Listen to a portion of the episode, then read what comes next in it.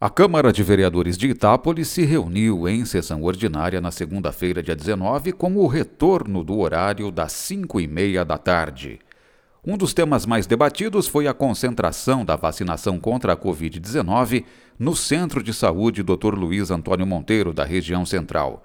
Durante a segunda-feira, foi possível verificar aglomeração de pessoas esperando pela vacina. A entrada da sala de vacinas se dá pela Avenida Florencio Terra e a fila se prolongou pela Rua José Rossi. Todos os vereadores assinaram indicação ao prefeito pela segunda vez pedindo a descentralização. Diz a indicação entre aspas: entendemos que a vacinação pode também ser realizada na Unidade Básica de Saúde Dr. Paulo Brasil, no Jardim Redenção, na Unidade Básica de Saúde Emílio Salim no Jardim São Benedito, e na Unidade Básica de Saúde Jacituce, na Vila Santos.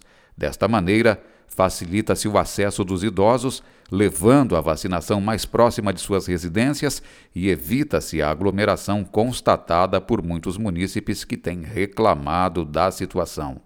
Em pronunciamento na sessão, o presidente Marcelo Francischetti noticiou que manteve contato com a secretária de Saúde e foi informado de que não haverá a descentralização pedida.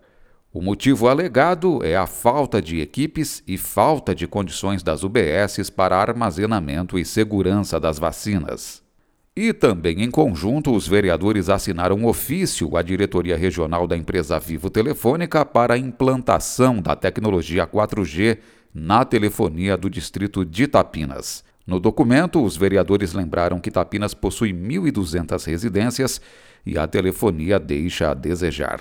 E a sessão de 19 de abril teve ainda como balanço a aprovação de oito requerimentos ao prefeito e a entidades. Os vereadores Juliane Greco e Zequinha Cavache pedem informações sobre a aquisição de massa asfáltica para a execução de serviços de tapa-buracos da estrada do bairro Leiteiro. No mês de março, a Câmara autorizou o ajuste de 40 mil reais para a realização do serviço.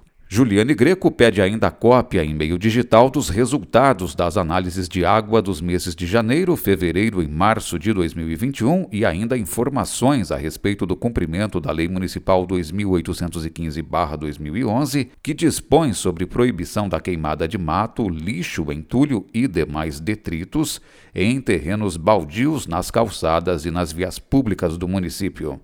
O vereador João Pirola pede explicações a respeito do estoque de medicamentos de distribuição gratuita na farmácia municipal. Este requerimento gerou debates entre os vereadores.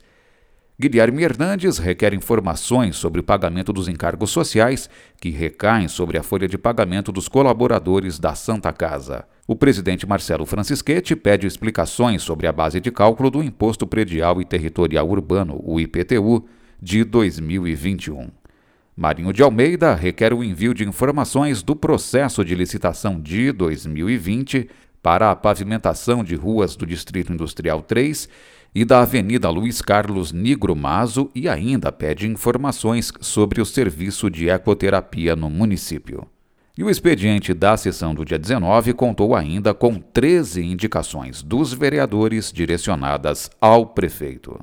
Veja em itaporis.sp.leg.br o inteiro teor de todas as matérias apresentadas e discutidas na sessão. E ainda nas redes sociais YouTube e Facebook, o vídeo da sessão de Câmara do dia 19 de abril. A próxima sessão ordinária vai ser na segunda-feira que vem, dia 26, às 5 e meia da tarde. Flávio Moraes, Jornalismo, Câmara Municipal de Itápolis.